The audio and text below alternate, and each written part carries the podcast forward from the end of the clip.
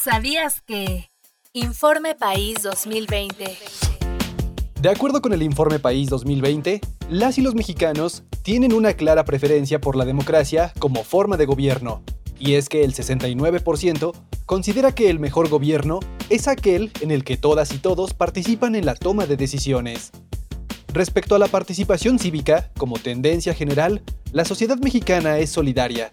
Además de las elecciones, las formas más comunes de participar son los actos altruistas. El 82% señaló haber desarrollado una actividad altruista alguna vez en la vida. El 61% lo hizo en los últimos 12 meses.